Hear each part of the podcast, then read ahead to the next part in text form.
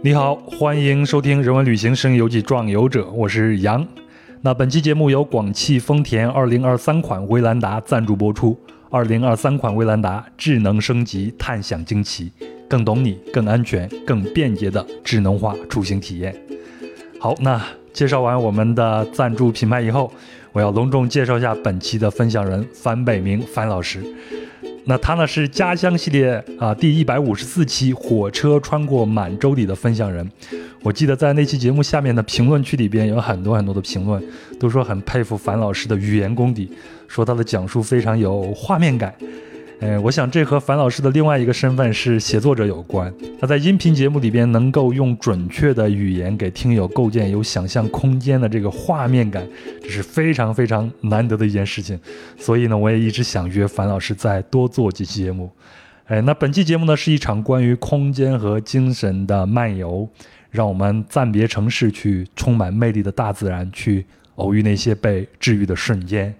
那促成本期节目的契机，除了赞助品牌广汽丰田威兰达外，还有一个就是在七月七号，我在朋友圈看到了樊北明樊老师辞职的消息。那他是从工作八年的深圳某高中语文老师的岗位上离开，准备开始自己的新生活。啊，那在我们的听友群里边啊，这么长时间也有不少听友聊着说要改变自己的工作轨道。但据我的观察啊，包括今天下午在五群里边还有人在聊。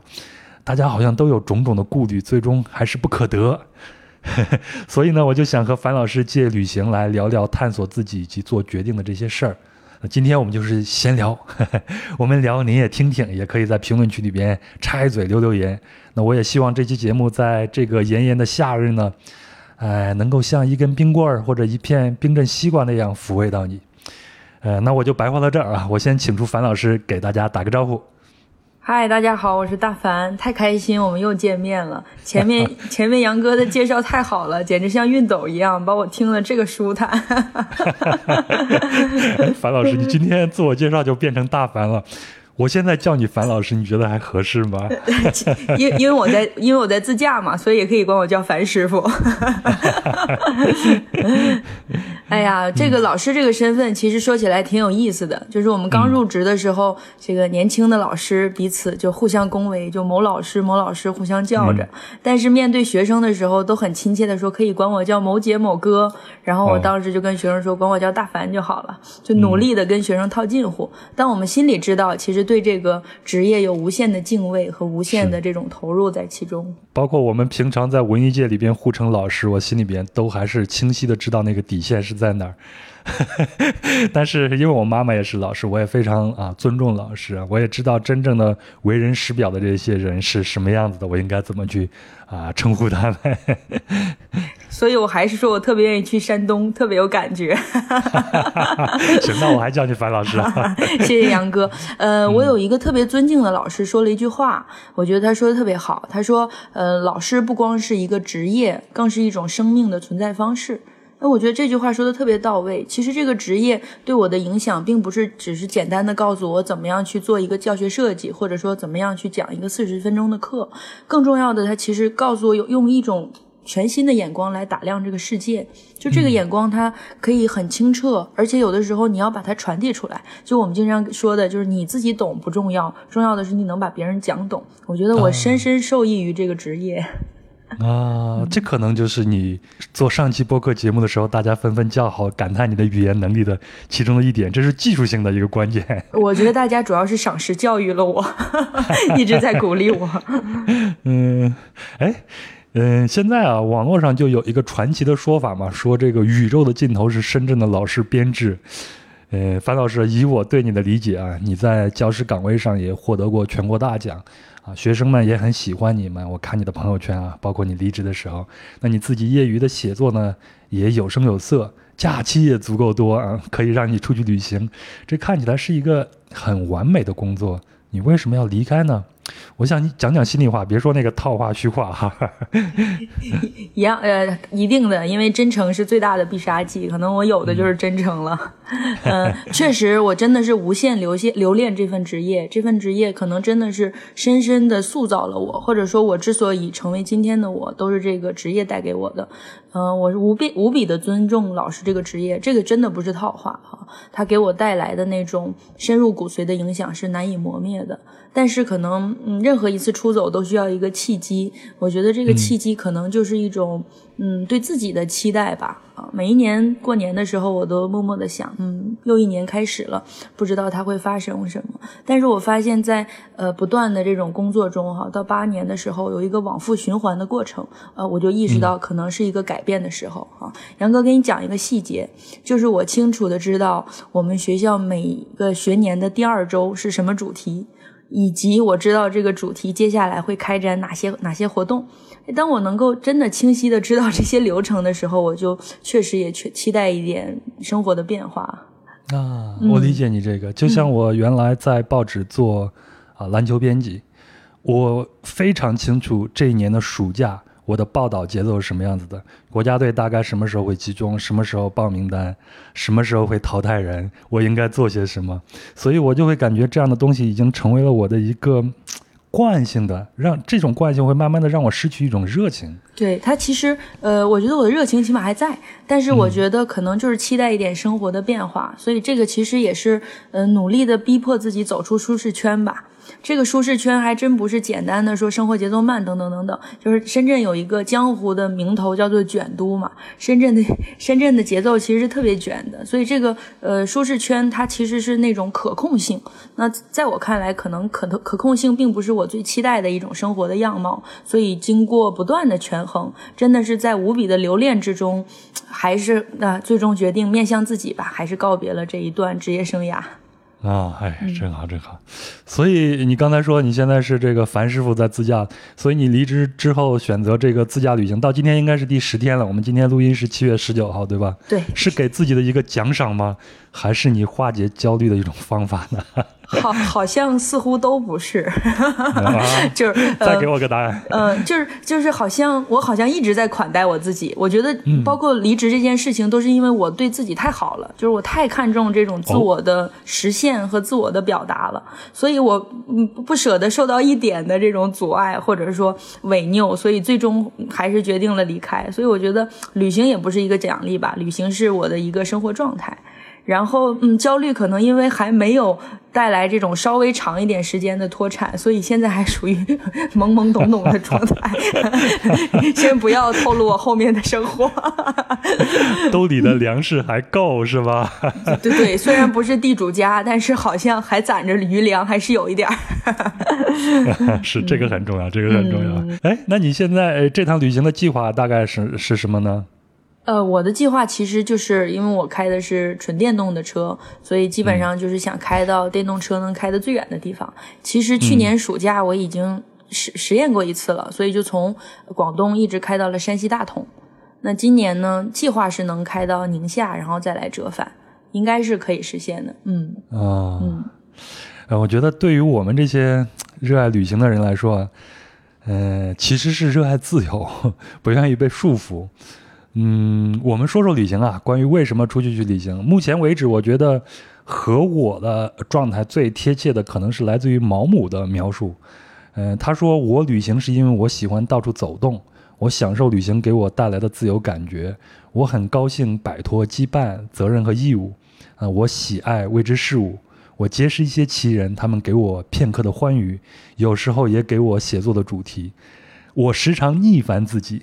啊，以为借助旅行可以丰富个性，让我略有改观。我旅行一趟回来的时候，不会依然故 我。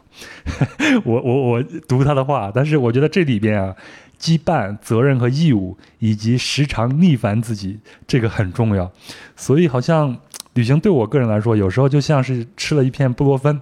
哎呀，最近的旅途中我也经常吃，在我疼痛啊、发热的时候呢，就给我带来一些舒适感。但从行为上来说，我觉得这是一种战术性的逃避。你会觉得旅行对你来说是什么呢？你理想的那种自由的状态是什么呢？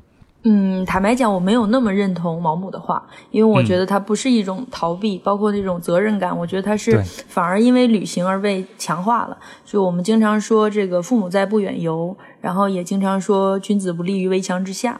那我以前其实去了一些呃相对比较偏僻的国家，我会觉得心里陡然的又多了一份责任。就这个旅游好像又。因为它的不确定性，又让我要更加的去呵护自己啊，照顾自己，呃，反而我觉得这个责任感是叠加的啊。但同时，我也觉得旅行确实是一个打开视野视野的一个过程啊。有的时候见惯了百样的人生，你会觉得人生中的很多弯弯绕绕其实没有那么重要，可能会让我对人生坦然一些吧。嗯，哎，所以你现在的这种状态啊，包括你现在离职以后啊，呃，这么。这段时间非常开心的这种状态，包括你对离职的这些看法，跟你之前的旅行经历会有一些关系吗？嗯，坦白讲，我觉得是有的。呃，一个很很有意思的细节，就是有一年好像过年比较晚，所以我们放寒假也放的比较晚，然后那一天刚好就是二月十四号。然后我们那个时候刚好在丹麦旅行，那个时候，呃，中中国的朋友圈就特别热闹嘛，所有人都在刷各种各样的主题，总之都是九九系列的。但是在丹麦，我们想象中这样一个童话王国，它会不会浓墨重彩的过这样一个情人节呢？结果我发现没有，每一家都静悄悄的，然后门前的那个庭院上挂着黄色的那种小小灯小灯啊，就我们那种小彩灯，然后那种趁着雪，然后黄黄的晕黄一片的那个。寂静感反而让我觉得，哦，其实有的时候那种喧嚷背后的宁静更加珍贵。所以我觉得，嗯，确实是可能是很多很多段经历，最终促成了现在的我吧。就是我们看了各种各样的故事，最后有了我们自己的故事。啊，特别棒，特别棒！我我非常呃赞同你这个，就包括你说你不赞同毛姆的，我也非常的理解，因为我们每个人的处境和我们过往的经历是不一样的。也会让我们自己现在的这种想法也是不一样的。对，嗯，但是我觉得旅行 终归就像你说的一样，它真的是能够打开自己的。是的，我上一次在那个阿尔巴尼亚，然后那个在整本来正在跟那个街头跟当地人吃雪糕，然后他们说你一个小女孩，你们要你要早点回家，说当地人都都有枪，就是我也不知道他是连吓唬还是带带带带带这个带带什么的哈，然后。这么跟我说，但我突然就觉得，哎呦，那我本来出来就很让父母来牵挂了，所以我就赶紧就往回跑。对我来说，可能本来我够胆大才会跑到很远的国家，但是同时又觉得这种责任让我不可以放浪形骸。所以你你在这个时候，你的责任其实是一种家庭责任，对吧？对，确实是。嗯 嗯，很棒，很棒，很棒。哎。嗯，咱们这一期的主题啊，就是大自然是其中很重要的一块儿嘛。虽然《壮游者》它是一档人文旅行的节目，更多啊侧重的是目的地和人文以及人和人之间的这种关系，但我现在的旅行啊，抛开我工作和必须要去做的那一部分，我个人也是越来越喜欢和大自然打交道了。那不用说话，可以享受独处，享受宁静。哎，那如果旅行它有治愈的这个功能的话，那大自然的治愈过程。可能对我来说是润物细无声的，很这这种感觉很奇妙。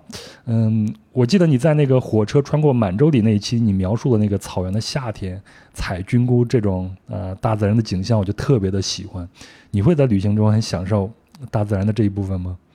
非常，我昨天包括我昨天在康巴草原，就看到那个草原，就止不住的，就是想从坡上往下跑下去。就那个瞬间，真的觉得我就是自然的孩子，好像 身在其中，我才更像我自己，或者说我无限自接近我自己。咱咱们先说一下。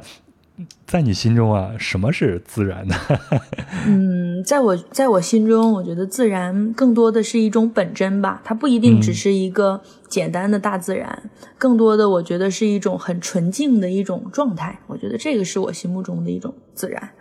嗯嗯，我前一段应该是两个月前吧，在印度尼西亚的巴厘岛，然后骑着摩托车四处乱逛，当然那边也有很漂亮的大自然，让我很震撼。嗯，我看到了有一个就是那种印度教，它有一种那种门啊，就是两个大拱柱一样这样组成的一个门。那上头呢有一个佛的一个雕像，下面还有一个名牌，名牌上大概写了一句话，大概的意思就是说，呃，真正的自然不是你找到一片没有声音的万物寂静的这样一个空地，而是你在日常的生活中你能感到你自己的平静，这个才是真正的宁静。可能就是内心那种很成名的那种状态吧。就像陶渊明写的那种“复得返自然”，自然是然嘛，本来的样子，它不一定是自然界，它可能更多的是一个人最纯纯粹的一种生命状态。嗯，我觉得这种东西在旅行中经常会发生。但是，哎，这种东西你好像也不能刻意的去寻找，是不是？好像带着功利心反而找不到，或者说我们嗯目光太聚焦于一点，反而会失散更多的东西。对对，所以更多的还是还是偶遇。嗯，我现在就是处于我这段旅行的呃后期，然后现在我在柬埔寨的金边，我的眼睛又过敏还比较严重，已经很疲惫了身体上。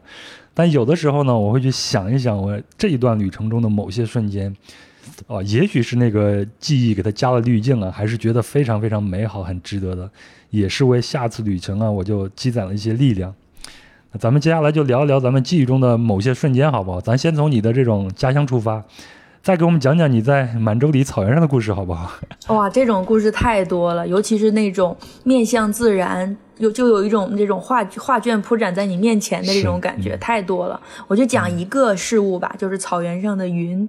啊，不知道杨哥有没有去过那种稍微这个。嗯，或者说高海拔一点的地方，或者是像我们那种就是一望无际的地方，特别开阔的地方，去过，嗯，那个地方地区啊，我都去过。对对对，那种那种感觉就是云，我用一个特别简单的方式说，就是那个云假的像 PS 的，而且他们都是三 D 的，就特别特别的立体。对，如果海拔越高的话，好像你那个手是可以碰到云的，手可摘星辰的感觉。对手可摘云朵，是有这种感觉。嗯，就是那种云，让你觉得哇，这个自然和。你无限的近，好像你可以真的跟他完成一种对话，所以我觉得这种呃不期而遇也好，或者说是刻意相逢也罢，但是它真的会让你在这个回忆之中会一次一次的去强化这样的记忆。草原上的云特别厚，特别纯净，然后如果阳光打下来的时候，它特别的晃眼睛，然后你会觉得啊，童话里的描述可能就是这样的。嗯，而且那种云它是很蓬松的状态。我每次看到草原上的云的时候，想起来的其实那句诗，叫“万古云霄一羽毛”。它无限的蓬松，无限的轻盈，也会让你暂时去淡忘、淡忘掉这种现实生活中的一些纷扰。你就很专注的盯着那一团一团的云，然后放飞你自己的想象力，好像你已经在自由的驰骋了。嗯，我觉得这个时候好像就是真正的。融入到自然里边了，我好像已经不是我了。对，就是真正的状态，就是一种无我，或者就像我的名字一样，就是一种逍遥。嗯，哎呀，现在说这个有点悬啊。我有一个跟你差不多的这样的一个体验，但那个是我很小的时候。你知道小时候我们大家都会玩那个捉迷藏吗？嗯，特别是啊，就是春夏之交，我们那边是麦子，我老家在河南嘛，那个时候就是要收割麦子的时候。那个麦浪在田地里边是一望无际的，我们小孩子里跑到里边去捉迷藏，你只要随便找一个地方躺下来，在外边你是看不到的。那有时候呢，你就会在里边躺着躺着就快要睡着了，但这个时候你会透过那个麦浪能看到一点点的阳光透射过来。嗯，在你快睡着的那个时候，在看着那个阳光，你可能感觉到，我现在想想，你可能感觉到就是只有意识，你感受不到你自己的躯体，好像整个人就是漂浮在一个无边无际的那种水中，你就感受感受到那种脱离身体的那种轻盈，这种感觉特别特别的棒。哦，这个说的好好，就好像自己和自然之间模糊了边界，就我们真的是融入其中了。是，这种东西很难用一个具象的东西给它表达出来。我后来看了一个电影，好像是赵本山的《叶落归根》，嗯，这应该是零几年的电影。我认为这是赵本山最伟大的一部电影啊。嗯，他讲的是啊一个外地务工的民工，然后有一个老哥们儿在那边就是去世了，他为了履行承诺，要带着他的这个尸体把他一直背回老家。这其实是一个真实发生过的一个事情。这在这个电影里边有一幕，就赵本山实在是有点累了，不堪重负了。他想就是呃把这一切都结束掉，然后他就是在一个树林里边设置了一个机关，想把自己给结束掉。但那个时候他就透过那个树梢看见阳光打在自己的脸上，一点一点的忽明忽暗的，就这一个瞬间，他好像又有了一个生机，他就取消了之前的那所有的这些设定，然后继续往下走了。我看到这儿的时候，我就想起哦。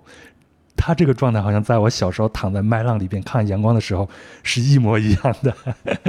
我记得这个电影，虽然我那个时候还挺小的，但我记得这部笑中带泪的电影，好像嗯，人和这种呃，包括承诺之间的这种这种责任维系着啊，让我觉得很很被打动。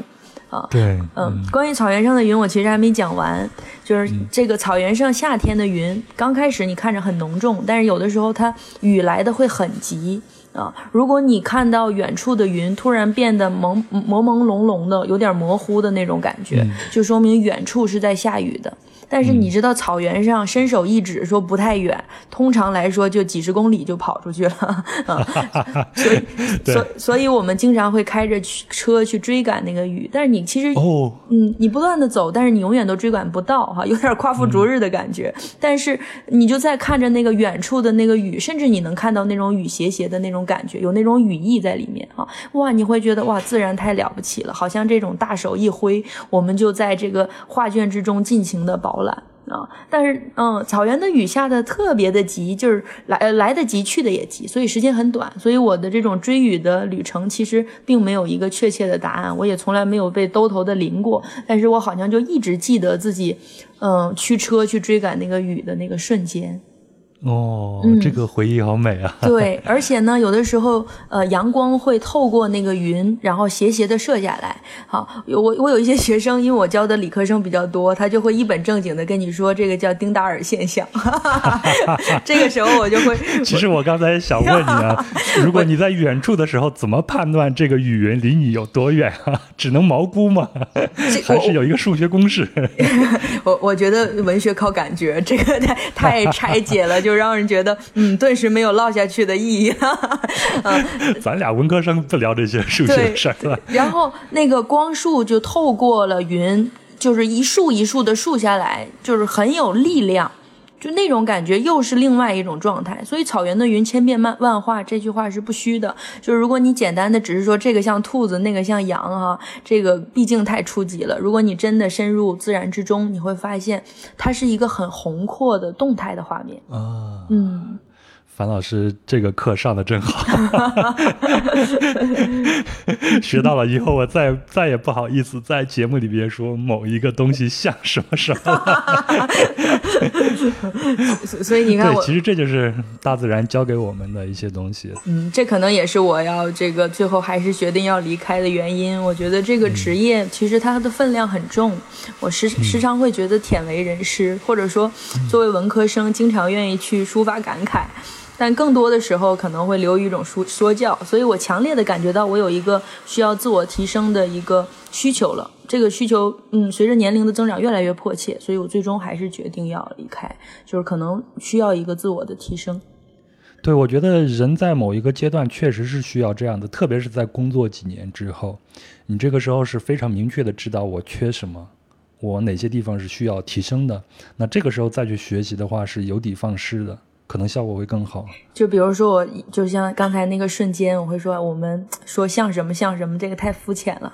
有一次我在一节课上也是大发感慨，把我我这种肤浅的人生感慨和盘托出。然后下课铃打响了，一个学生抻了一下懒腰说：“哎，樊北明教我做人。”来，樊老师再教教我，还有什么？所以真的很怕流于流于说教。再来一个，再来一个故事呗。好，那我们接下来我再讲一个，就是在大西洋上漂浮的故事吧。哦，嗯，呃，这个大西洋漂浮这个故事也是一个我专程跑到芬兰去体验啊。就是很多人去北欧可能会选择夏季，因为它可以游游览的这种呃可选择性会更广一点。但我想，峡湾呀什么的。对对对，但我想，既然是去北欧，那么我一定要去。呃，冬天去，所以我选择了一月份的时候去了北欧。樊老师听了我们上前两期关于芬兰的节目吗？其中嘉宾就说了。就芬兰人自己在机场里边就写出一个横幅，只有精神不正常的人才会在十一月来到芬兰。是我听到听到那一段的时候，都不是会心一笑了，就是已经是尴尬又不失礼貌的微笑了。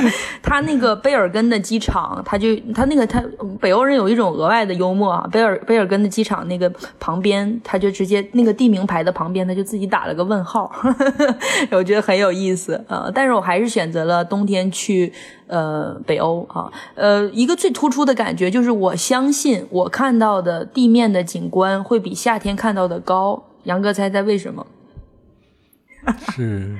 我觉得这是个理科问题，是一个陷阱，是因为气压的原因吗？不是，是因为雪太厚了，所以我看到的景象，对吧？我看到的景象应该是比夏天看到的整体都会高一点的。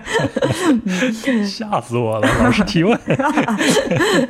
嗯，然后我就特意跑到了芬兰，有一个很小很小的城市，它叫凯米。呃，破冰船有一个呃特别好的项目，我们都知道冬天它其实是结冰了，但是船能行走在其上，它通过破冰的方式能够不断的往前推进，然后走到一个相对水域比较平稳的地方，你可以穿着那种特制的漂浮的那种泳呃叫什么保暖服，然后可以深入到大西洋之中去体验。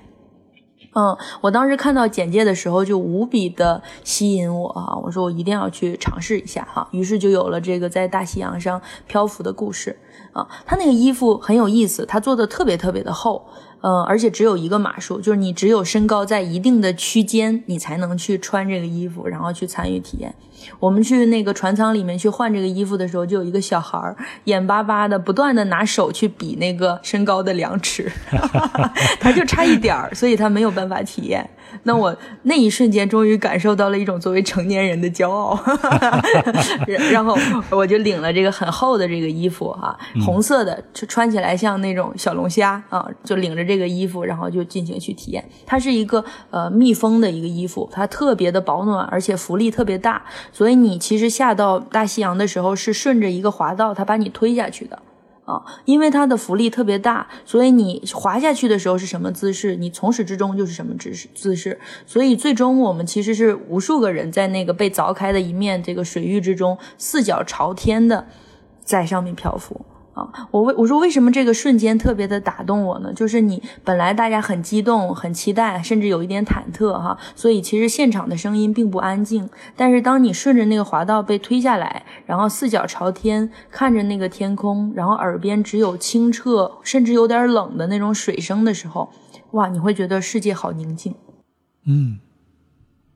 我在那一瞬间真的有点被打动了。其实那个水，呃，你远看其实是墨蓝色的啊。然后呢，因为它是大西洋嘛，所以特别特别的深，就是深到让你如果去直视它的时候会有一种恐惧。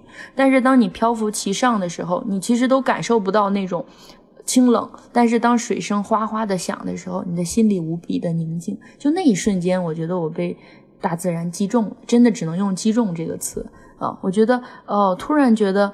嗯，原来置身于自然之中是这样的一个感觉哈。那个时候我其实也是，那个时候我刚入职，啊，所以其实也有一种刚刚走向职场的一种忐忑和不安在里面。但是那一瞬间，我觉得哦，嗯，不能说释然了，但是觉得有一些东西其实可以没有那么去拘泥它，或者去去纠结于其中。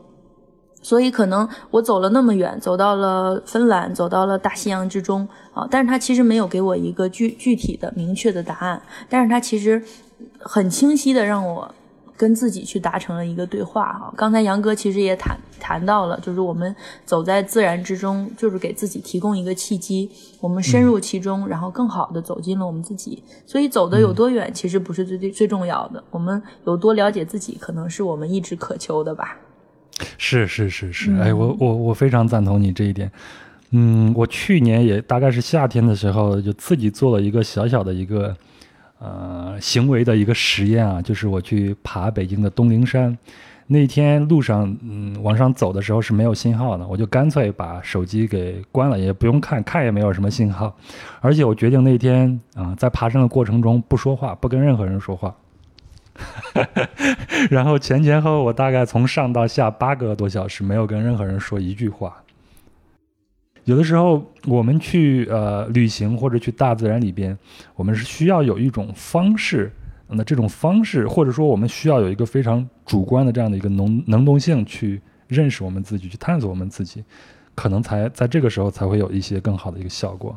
或者说，我们每天在日常中更多的是哦按部就班，或者说呃循序渐进。我们有很多具体的、清晰的任务需要去完成，所以我们其实对自己的关注是很少的。但是走在自然之中，它给你提供了这样一个平台或者一个契机，确实可以让我们更好的去认识自己。对对对对，我觉得这是一个很好的一个方式。就包括今天下午，我看群里边有些朋友在聊啊，就是说工作太卷了，有的时候快到下班的时候，大家就会发一个表情包，就是一只猫把电脑扔到楼下，然后写个下班了。有的，我还有一个摸鱼小助手，他会告诉你距离下班、距离放假还有多长时间。这有的时候就是在一条轨道上走太多，慢慢的变成惯性以后，确实是很消耗人的。而且确实是有很多的朋友，包括很多听友想改变这样的轨道。我我我有时候认为啊，包括看大家在群里边去发言，我会觉得其实他们是知道答案的，他就是缺乏一个有一个决定性的瞬间，或者有一个人推他一把，然后他就走出去了。我反我反而觉得，嗯，每个人可能都会有对自己的人生有各种各样的期待，但是我们从小到大接受到的教育都是需要确定性。所以，我们好像在内心深处特别迷恋这个确定性，好像每一步很清晰才是安全的、可靠的。但我这是最经济的吗？对的。但我现在越长大越觉得，我可能更迷恋那些不确定的答案。所以有很多人去追问啊，你这个辞职以后会怎么样啊？或者说你后可能会后悔啊？怎么怎么地的？我都觉得，嗯。不是我最看重的，我恰恰因为那个不确定性才让我着迷。自 自然也会这样。你比如说，我去了北欧，我是抱定了这个看极光的目的去的，冬天去的北欧嘛。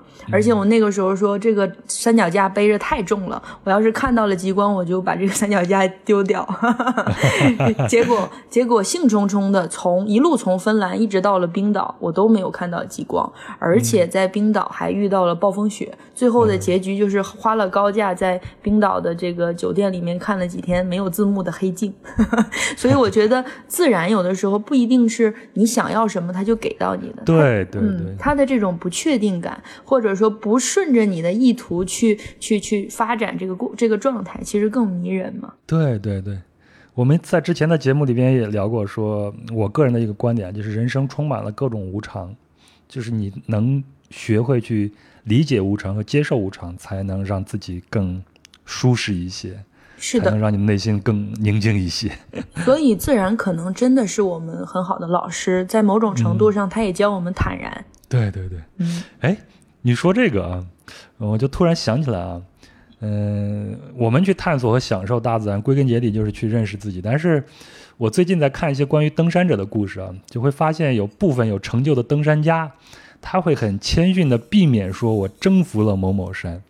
然后我就看到一个登山爱好者写了一个比喻，他说这就好像一只跳蚤爬到了狗的脑袋上，你能说跳蚤征服了狗吗？樊老师，你是怎么理解人和大自然的这种关系的呢？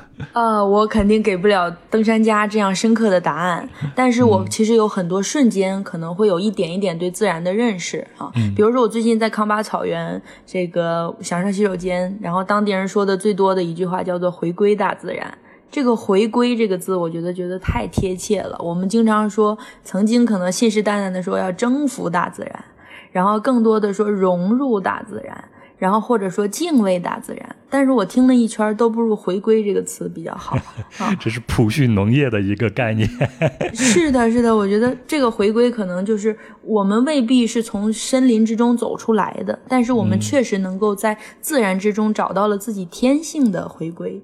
所以我觉得这是人和自然之间的关系，它很显然不是一个二元对立的关系啊，当然也可能不一定是互利互惠这种互相合作的关系，但确实可能在某一瞬间我们找到了那种回归的状态或者回归的感觉。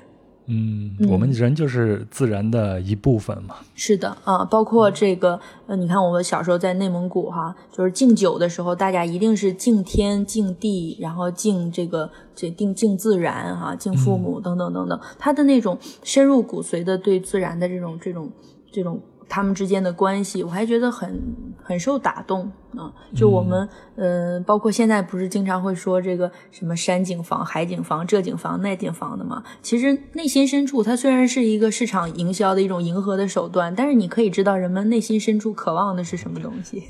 是，但是有的时候我们会看到一些说法，比如什么人定胜天啊，特别是看到一些我们人工的奇观，对吗？这个时候就就就会有一些。这样的说法出现了，你你怎么看这些呢？嗯，我真不不没有这样的感受。我讲一个例子吧，就是有一次我走这个开车走了一下山西的这种挂壁公路。啊，其实挂壁公路自驾爱好者都要去一趟的地方。对，呃，其实挂壁公路在这个河南郭亮那边也有，然后山西也有哈。但我就当时就刚好赶上了，我就走到了山西的这一段儿啊。大部分的旅游杂志里面其实都说，嗯，挂壁的公路是这种征服自然的典范啊。但我身处其中，我更多的感受到好像是人在 向自然申请，或者说人在争取自己的生存空间啊。就是它那个公路其实很窄嘛，就是。我们当时去的时候，可能七月份都算旺季了，所以当地人需要指挥一下交通，他才能完成双向的这个两车并行。不然平常他其实是擦着你的这个车的后视镜而过的，右后视镜而过的这样的一个很很窄的一个这个路途啊。所以更多的我都不觉得是人在征服自然，而是在我们在很谨小慎微的在探索自己的这种生存空间。啊，其实对身处其中，其实我们足够的渺小，所以理应足够的谦卑。所以人定嗯人定胜先胜天这种狂言，我觉得可能缺乏对于呃自然的一种直观的认识吧。哎，我这两天在看《三联生活周刊》关于深海诱惑的一系列报道，就是关于海洋和我们人类的关系。发现我们人类对海洋的理解真的是很少很少，而且我们现在所想象的这种海边的这个生活，它真正诞生到或者说在我们人类社会里边流行，呃，百年时间。在之前，除了海边的渔民之外，大家都是不接触不接触海洋的，甚至是惧怕海洋的。那又谈何去征服海洋呢？是的，我我。就很多时候感受到的都是一种对自然的恐惧，就是我刚才说，你去凝视大西洋的时候，那个那种深邃的感觉，会让你陡然生出一种恐惧。包括我相信杨哥一定有这种感觉，就是我们在这种乡村去凝视那个夜空，那个星星其实是越看越深的，所以彼此凝视的状态，可能它不是一个简单的是谁胜谁的状态，而是一个我们嗯能够融洽的相处的这样的一个过程吧。嗯，哎，我特别同意你说。能感受到人在自然之中的不断争取，谨小慎微的去探索我们的生存空间。其实我们人类就是通过我们人类独有的这种智慧，通过发明工具来一点一点的扩大我们的生存空间的啊。嗯，比如说这个汽车啊，你也喜欢自驾，你看有了车，你就会发现自己的生活半径啊、旅行半径啊都在扩大。我觉得自驾这个事儿，呃，对我来说啊，重点不在于驾，而在于自。就是你完全由自己来决定啊，走什么样路线，方向怎么呃呃往哪边走，你包括你的出发时间等等，这是特别有诱惑力的。樊老师，你算是一个自驾爱好者吗？我太是了，杨哥。我跟你说，任所有人对于自驾只缺一个开始。当你开始自驾的时候，你就会放弃某平台去订票、订票、抢票了，就不会再去想这些了。因为自驾的自由，那种大地在我脚下的快乐，真的要亲身体验才知道。对，有的时候，特别是走错路啊，或者是你随便看见路边有一条道拐进去，也许你就发现另外一片风景了。这一点真的特别的棒。是的，就有一种豁然开朗的感觉。哎，那你作为一个自自驾爱好者，你会认为一辆理想的自驾车大概需要哪些因素呢？哇，我觉得首先，我觉得空间要大，就是一定要把我的梦想要装得下。这个呃，这个客观条件下，那可能我路上的装备还有各种各样的干粮啊，各种各样的物资，我觉得一定要装得下。而且一个开阔的空间会让人觉得还是比较自由，一个逼仄的空间还是觉得太委屈自己了。哎呀，你这次自驾是带了多少东西啊？主要是架不住，我还沿途还买，简直我就觉得我就像一个这个提着。蜂蜜罐的这种小熊猫一样，就看什么都稀奇，看什么都想要。呃，说到这个，我就要夸一夸咱们本期节目的赞助品牌——广汽丰田2023款威兰达。它有580升的超大后备箱，轻松装下大件行李。我想樊老师你的这一套东西都能塞得下。另外，它的后排的空间非常的多啊，能够多放行李，也能够让你的旅伴也感觉更舒适。还有呢，它有智能防夹电动感应尾门，方便你在双手占用，比如说你手里都拿着摄影器材或者行李的时候，能够开启你的后备箱。另外一个，我觉得对所有的自驾爱好者来说，这个一次续航能跑多少，这可能也是很重要的。嗯，我们这款2023款威兰达有三种动力版本，分别为汽油、智能电混双擎，还有 PHEV。那其中呢，威兰达智能电混双擎版，它搭载 2.5L 的 Dynamic Force 发动机，动力澎湃，它是全速域的真混动，起步更快，而且行驶呢更安静。综合工况百公里油耗低至4.6升，那一箱油呢能轻松跑一千公里。我想这样一个。续航能力足够满足我们大部分自驾的这种需求了。哇，我觉得这个太实用了，因为杨哥我的那个车，因为我买的比较早，它续航里程相对的比较少，所以我是有充电焦虑的。但是这个好像看起来就太爽快了。还没完呢，那还有呢，它拥有 DTC 智能四驱、DTV 动态矢量四驱，还有 E4 电子四驱。那这三种四驱呢，可根据使用情况来进行选择。那我们在自驾的时候，就怕 碰见一些天气状况，或者一些并不太好的这种路况。那有了这个四驱加持呢，就可以不用惧怕这个雨雪呀、湿滑呀这种路况。即便是陷到一个坑里边，也可以一键脱困。它的通过性更强，操控呢也更稳定，驾驶更安心。说完这儿，我听得我都想。来一台了，杨杨哥，你作为一个小牛车主，应该赶紧入手一台。但是我出去我是能自驾就自驾的，然后我会租车，包括这次在海外我也是啊，在泰国我也租车去自驾。就是因为那种自由的感觉太吸引我了。是的，哎，杨哥，你猜我作为一个女司机，在路上最怕别人给我贴什么标签？哎，你自己都已经给自己贴标签了。其实我就是别人只要看你一眼就会会心一笑，觉得你是菜鸟。但我觉得我要有这样的座驾，我觉得我就可以藐视他们了。工具是一切。是的。啊，另外，这个现代社会是越来越智能化了嘛？这个车子也一样，现在车子里边有越来越多的出现了智能化设备和设置。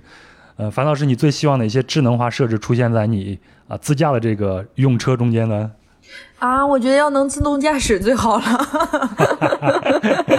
现在好像达不到那么高的这种智能驾驶的标准，对吧？对，好像还有很多法规的限制，但有很多辅助，应该是。对，嗯，像我们这款广汽丰田2023款威兰达就带来了三大的智能升级。那第一大智能升级呢是 T Pilot 智能驾驶辅助系统。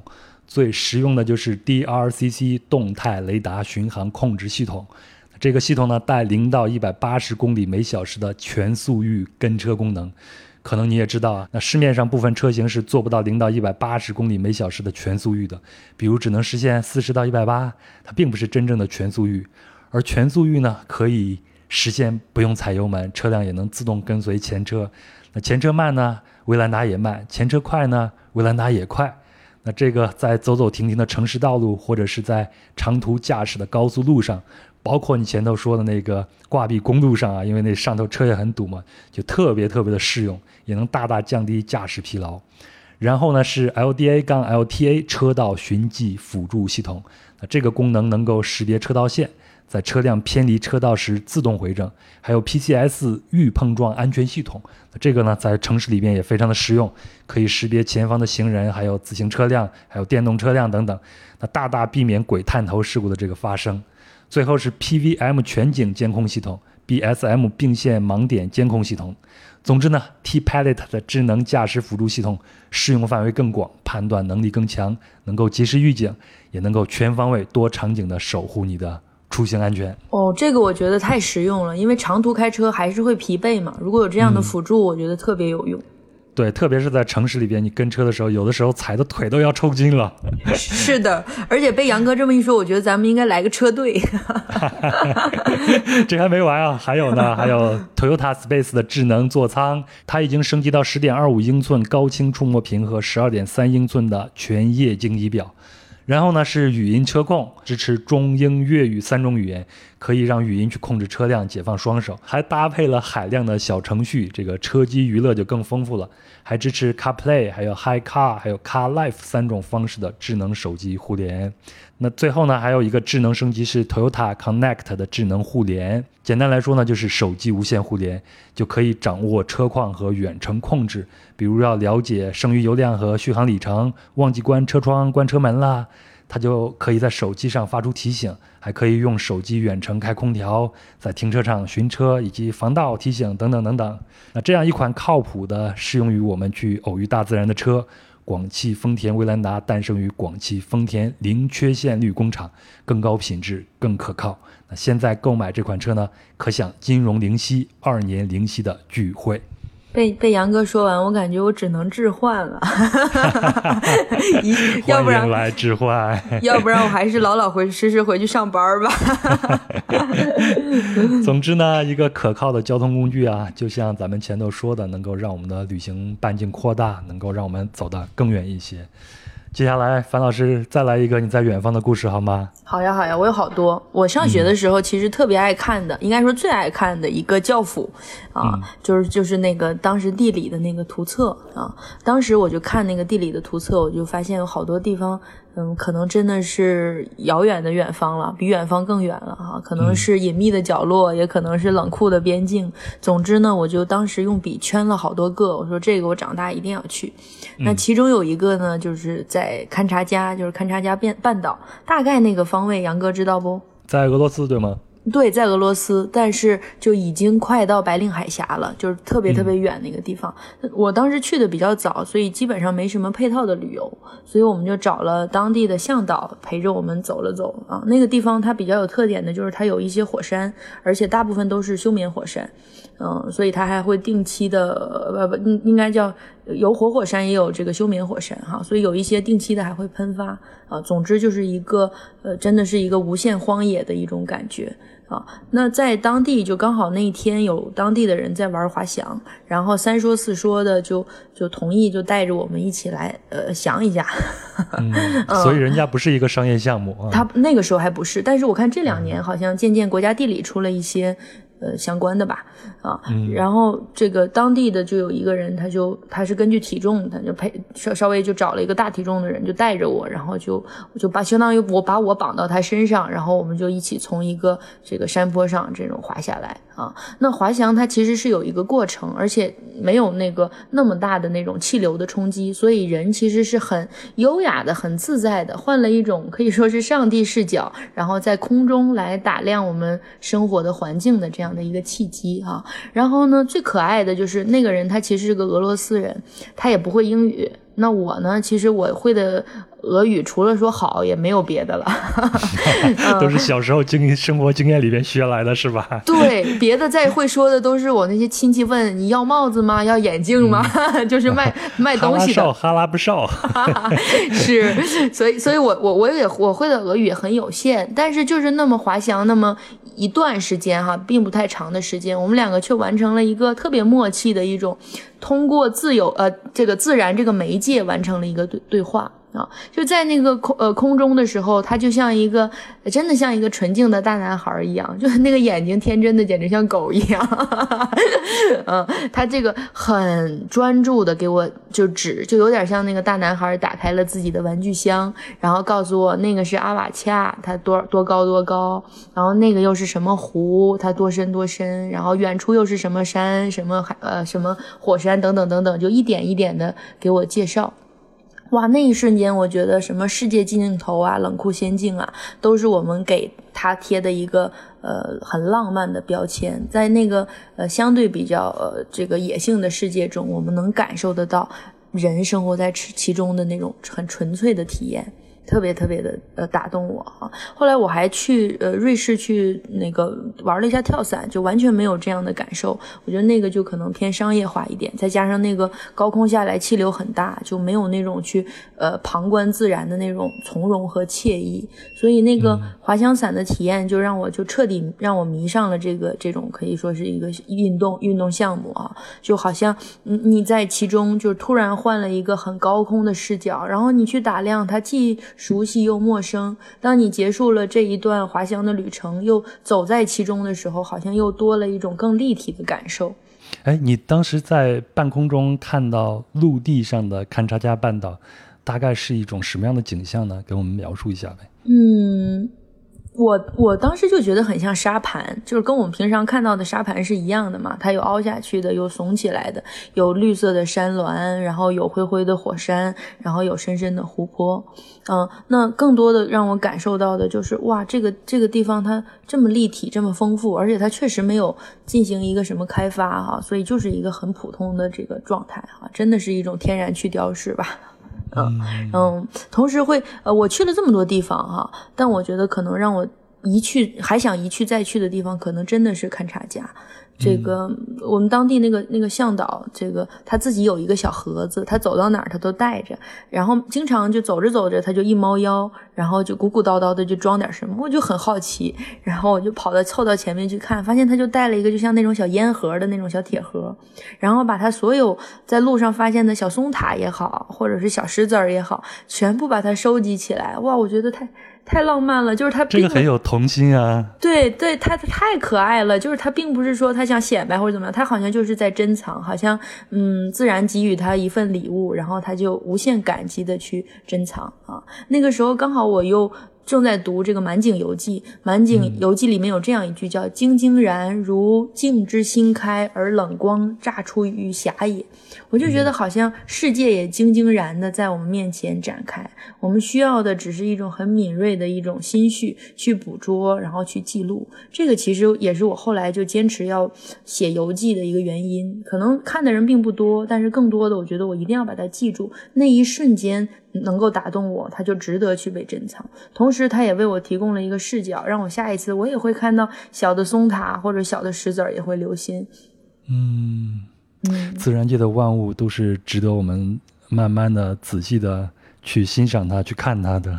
对，所以其实，呃，这个冷酷世界尽头与冷酷仙境其实是村上春树的一个小说的名字啊，我已经不太记，呃，是一个游记的名字，我已经不太记得它中中间写了什么了，却一直记得这个标题哈，好像我们需要给自己一个机会，走到那种无人的旷野，然后。嗯，打开自己的视角，去重新的去打量我们身处的这个自然，身处的这个宇宙。有的时候，这样的东西还只有在大自然这个环境里边，你才能有这样的契机去看到自己。是很奇怪，就是好像看自然，也好像是在照镜子。那些你平常可能在匆忙的脚步中被忽略的东西，他们同样的可爱，只是嗯，在等待你去去把它打开。那个呃，当时特别有意思，就是。当时那个我们坐了一个特别高的越野车，就是勘察家的，他那个车都是改造过的，因为它的路况包括它的雪哈，它那个用的是很大很大的轮胎，然后它能过很沟很沟的那种，很深很深的那种沟。然后我当时那个司机就带着我们下了一个深沟，然后我就很开心，我就惊呼了一声，同时我就拿起手机，我那意思我有点很遗憾，那一瞬间我没录到。然后杨哥，你猜怎么着？手机掉了？不是，这个司机就。很纯粹的，又把车倒回去，又重新从那个沟里过一遍，然后把它录下来。就是他，他那个，就是人和自然之间的关系，就好像是在，就是一种玩伴，它不是简单的陪伴。呃，就是哦，我们可以在其中能够收获无限的乐趣。这一瞬间，我也很被这样的自然打动。啊，嗯，听你这个描述，真的是无限向往啊！我这趟旅程还是以人文为主的，更多的是去跟人打交道啊，然后去采访啊，去收集他们的故事。反倒我觉得，好像我跟自然稍微的疏忽了一点一样。所以我刚才说，我说好像我们其实是人和人在交流，但是自然好像一个纽带，它为我们打开了一个语言之外的，或者情绪之外的，或者信仰之外的，或者任何事情之外的一个全新的世界。嗯，哎，你要这么说，我想跟你分享一个我在巴厘岛上。在它的东南部有一个地方，那是一片黑沙滩，但是那个沙滩呢，只是供当地的渔民去打鱼用的。我是无意中在谷歌地图上发现的，看到图片说那儿有一个木质的呃竹子做的那个大梯子，一直从山崖的崖壁一直通到沙滩。呃，然后我看到评论说你可以一个人在这儿慢慢的发呆，我就特意骑了一个小摩托跑到那儿去看了看，果然。就在一个 山崖的崖壁上，用那个竹子很长的竹子，大概我觉得得有个十几米左右，然后放到那个沙滩上，然后我就攀着那个竹梯一点一点的往下走，到那个沙滩上只有我一个人，一会儿那个浪会打上来，打到我的身上，打到我的脚上，但是那一整片沙滩在那一瞬间好像。就是为我而存在一样，那个浪就是为我而存在一样。杨哥，你一定要把那张照片放上来，因为我当时看到的时候，我就觉得拍的太好了。就那个环境特别适合一个小小的人，然后身处一个广阔的自然，就那种人和自然的关系，我觉得已经表露的非常非常的明确了，特别特别好。那张那张照片里边，我已经不是重点了，对吧？对对对，大部分人看的看到的只是那片沙滩和那个海浪冲过来那个瞬间。但你不是重点，但你一定要存在，一定要那个小小的人。人站在大大的自然面前的那种关系，那种感受很不一样。那我再分享一个，又好像是跟人有关系，又好像是跟自然有关的系的一个景点啊。它其实是在海参崴，就是你从这个海参崴开车出去不远的地方，它有一片玻璃海滩。这个玻璃海滩，它其实是以前苏联时期的一个垃圾场，然后那些玻璃其实就是他们当时报废的那些啤酒的酒瓶子。但是，经过大海的这个长时间的冲击，所有的那种很尖锐的玻璃全部都失去了棱角，变成了晶莹剔透的那种，又像玻璃又像石头的那种那种东西，然后堆积在海滩上。那一瞬间，你觉得哇，你说沧海桑田也好，你说海的这种磨蚀也好，但好像就把我们这种人的这种。人和自然的这种很微妙的关系，把它呈现出来了。我说一个煞风景的一个事情啊，嗯，这次我也走了不少的海，在东南亚这边的海滩，特别是那些没有开发的地方，你看到最多的可能不是这种被大海给磨去棱角的玻璃，而是一个一个的塑料瓶子。嗯，这个是特别对大，嗯，对这个海洋啊威胁非常大的一件事情。这个其实有点让人气愤，包括之前有说那种什么口罩啊，或者等等等等，嗯，这个是很让人生气的。哎，我我其实还有一个问题也想跟你讨论一下，或者问你一下，嗯，终归啊，我们可能会有一个共识，就是更好旅行是为了更好的回到生活，对吧？这应该是我们的共识。是的，是的。我我可以理解你现在离职，还有你现在这个旅行啊，嗯，它是对自己人生道路的下一个探索吗？我觉得是对自己的一种坦诚，也同时是对下一个阶段的一种探索哈。包括呃，我觉得嗯，有的时候我觉得人不应该被框定吧，可能人生真的是旷野吧，不一定非要有一个确定的答案。我们由这个起点可以有。人生是旷野，这句话太好了。对，由这个起点，我们可以有无限种可能性，或者说我们应该为了自己的故事，不断的去嗯走出去，去探索更多的这种人生经历吧。可能我一直很期待自己的。嗯，不同的表达。哎呀，人生是旷野，就应该让我们在上面撒点野，对不对？是的，是的。嗯，小心翼翼的、拘拘束束的，你也是过这样一辈子。对，所以，但是我我相信，一定很多人会说：“哎呀，这个太理想主义者了，或者说太自私自我了，或者你就说我是文青，我也认了。”嗯，但是我觉得这个其实就是一个对自我的一种。呃，尊重，包括有很多人会说，哇，你怎么这么这么这个现在这个年纪就这么清楚的自己知道自己要什么？那我想说的，其实我自己不知道自己想要什么，尤其是我的阅历这么浅哈，我不知道自己想要什么，但我只是通过一段时间的经历，很明确的知道我不想要什么。啊，所以我想，重要。对，所以我想去探索探索更多的可能吧。哎，这句话是不是我以前跟你说过呀？我也是觉得我我我之前很多的经历，其实在。呃，让我更明确我自己不适应什么，不喜欢什么，不想要什么。那我就顺着朝着杨哥的发展目标使劲儿。没有没有，努力追赶你。哎，其实你刚才提到你个年龄啊，我之前一直也。不好问，但是根据你的工作的这个时间来算，你现在应该也差不多到了三十岁了吧？不不不必要这么小心翼翼的推算，我觉得完全可以坦然。这个好像好像不管是传统文化上还是语境上，好像对三十这个年龄比较敏感哈。我包括我觉得前两年好像有个电视剧叫《三十而已》，好像就是哎对反驳当时那个“三十而立”的说法。我觉得都不必要，就是我们嗯，反而单纯的说这个数字可能传递出来。的是一种嗯，对自己人生的焦虑哈，但我觉得更多的其实是站在一个新的时间节点上，你要准备去更好的跟自己去对话了。嗯，促使我最终想要去呃转换一种身份，是一个特别好玩的契机，就是呃最近不是办签证嘛，然后我突然发现啊，澳大利亚的那个打工旅行签居然不带我玩了，就是我 三十岁以下是吗？对，然后包括一些什么留学生机票什么，都是划到三十岁。我说啊，三十岁难道是个坎儿吗？但坦白讲，杨哥，我不觉得三十岁是个坎儿，我只是觉得三十岁你要有一种嗯，以一种全新的姿态去重新面对这个世界了。你可能说小也不小，但说大其实也算不上大，但是你确实要给自己后续的人生一个嗯一种一种交代也好，一种全新的可能性也好，这是我想的。嗯，对，我觉得对很多年轻人来说，包括我自己，我也经历过三十岁。嗯嗯，在那个时候，其实你不再是初出茅庐了，对吧？但是你也不是说完全成熟，对吧？嗯 你已经在社会上掂量过自己的分量，但在那个时候可能还有点不太甘心，但是呢，又没有百分之百的这种信心，所以我觉得在那个时候，嗯，反正我在那个时候就是一个非常迷茫的一个状态。对他这个年龄，我觉得有时候是个相对的概念。比如说，我们嗯父辈母辈觉得他们眼里我们可能永远是个小孩儿哈，但是前一段时间这个学生课前演讲的时候就讲到说那些三十岁的中年人，我就当时捂 捂了一下胸口。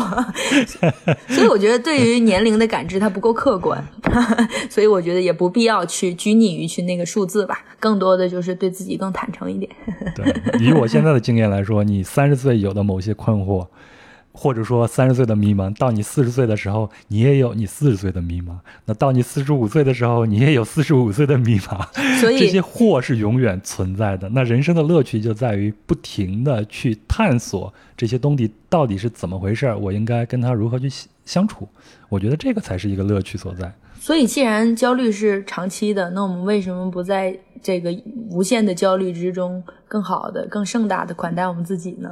嗯，哎，你别说这个啊、这些套话大话，你你咱老实说，你你自己有过焦虑吗？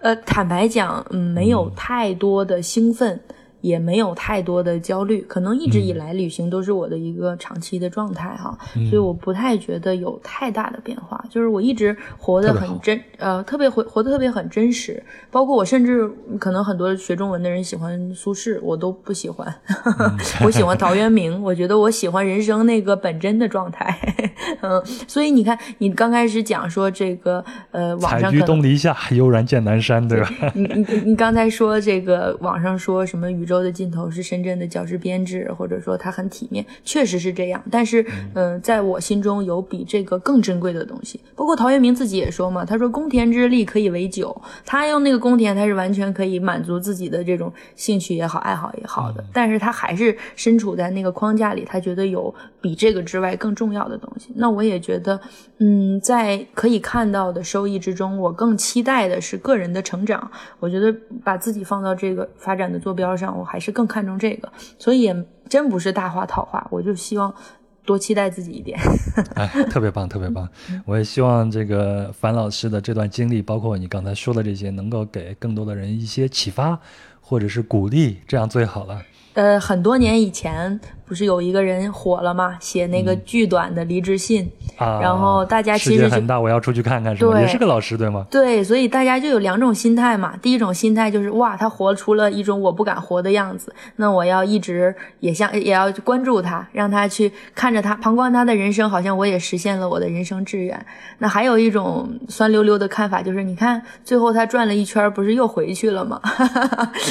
所以我觉得不必要去打打量别人的人生，你把自己的人生经营好，自己不觉得后悔，自己回望的时候不觉得嗯、惭愧，我觉得就够了。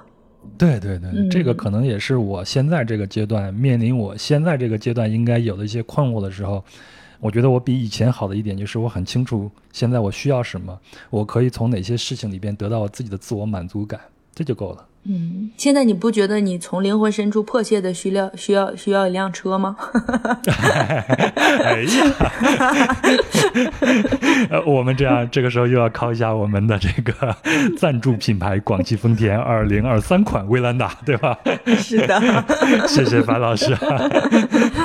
最后咱们再讲个故事，好吧？好啊，好啊，恒河边数沙，对吧？嗯，这个一说到恒河，大家都觉得很震惊啊！樊老师居然去了去去了印度，而且我去的时候是二零年，我在印度其实就刚好经历了那个疫情那一波啊，然后我还记得很清楚，那个时候。嗯，我我们那个时候刚开始释放一点信号，我我还傻了吧唧的在印度买口罩，还跟人家讲价呢，结果第二天就已经买不到了。但更有带话题的，其实就是印度的那个恒河嘛。其实我们国内的很多短视频平台特别愿意用这个标签，因为它足够的猎奇，也足够的野，对吧？比如说一杯水有多少个大肠杆菌，或者说这这恒河水做饭之类等等等等的哈。所以我其实也是抱着一颗猎奇的心。来到了瓦拉纳西，我想看看那个真的被我们玩梗玩坏了的那个恒河，它究竟啥样啊？所以我就来到了恒河边，嗯，但是来到当地，嗯，更多的是一种对自己无知的一种惭愧吧。啊，恒河的这个这个岸边其实很漫长，所以它根据人们的这种生活的需求，它其实天然的就划分了很多区域。比如说有一段，它是这个当地人去恒河夜祭，在夜晚上祭祀的这样的一个区域，对吧？那还有一段就是他们日常的婚丧嫁娶或者日常祈福，呃，还有这个日常的沐浴这样的一个区域。还有一个区域就是他们当地的那个呃火葬场，他们那个坟场啊。然后，那么他们这个。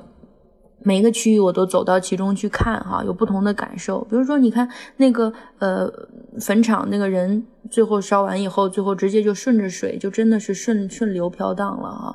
哎，让我觉得好像不一定要特特地的这个这个墓碑，或者说特地的场所，它就顺着这个水。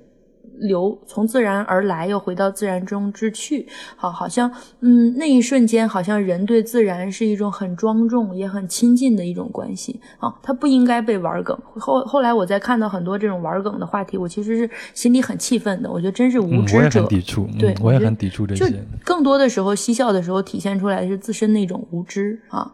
嗯，那么再比如说，他们这个真的是他们走到这个河之中，很很很舒服的，就是拿着这个这个。泼着这个水来沐浴，哈，那一瞬间觉得，嗯，在自然的怀抱之中，然后好像，嗯，放在长长的这个时间的坐标轴上来看，这个河水好像是被祝福过的，然后人走在其中，那个水凉凉的浸在自己的皮肤上，哈，好像也接受到了那个从古至今的一种非常厚重的祝福。那一瞬间，我真的很被打动。啊，再比如说，他那个船其实是你可以去租一个他的那个船，在恒河上去走一走的哈。然后当地有一些人就会这个拿着面包来喂那些水鸟哈。那个风很大，然后水鸟乱飞，看到吃的特别激动。然后人在那个小舟之中起起伏伏，起起伏伏，不觉得恐惧，反而觉得很欣喜。真的是，呃，像那个歌里唱的，让我在这个雪地上撒点野，那让我在这个水之中做我自己就好了。啊，所以我觉得，呃，在恒河边，好像真的是这样一个能够看到生死的地方，哈，可以让我们更好的去，嗯，回归自己的生活吧。嗯，我第一次见到。用那样的方式去处理死后的遗体，也是在恒河边。嗯，而且我真的是很受到震动，因为我特别幸运，我没有直面过任何一次死亡，包括我的亲友都没有，所以我对这个其实遥远而无知的。但是那一瞬间，你会有一种被穿透的感觉，都不是被击中了，很穿透的感觉，就是哦，原来人可以来的很那么热闹，然后可以离开的这么安静静谧，挺好。嗯，让人觉得嗯，人生的状态挺好的哈。然后从流飘荡也好，任意东西也罢哈，人生一世不就是这样？嗯，把自己的名字写在水上吗？啊，嗯，樊老师做了一个很好的一个总结。我们今天去谈论这些啊，其实也就是想把我们自己的一一一点点的生活经验跟大家分享一下，但是没有什么说教的这个意思哈，因为每个人咱们的生活情况，嗯。就是过往的这种经历都是不一样的，但是希望能够给大家有那么一点点的这种启发吧。总之就是在我们啊漫长的这个人生旅途中间，还是希望大家有勇气去追逐自己想要的生活，即便结果并不是你想象的那样啊，就可能会有各种的无常的出现，但这一路的风景，我觉得是足够你看、足够你享受的。有的时候，哪怕就是你走入了一条小路，哪怕你就是。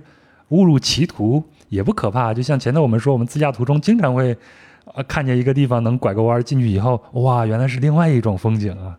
这种可能就是我们无论是在旅途中还是在我们人生中非常美好的这样的一些瞬间了。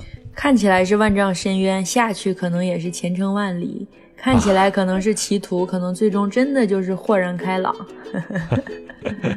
好，那再次感谢广汽丰田二零二三款威兰达赞助播出，也非常感谢樊老师的返场聊天，非常的精彩啊！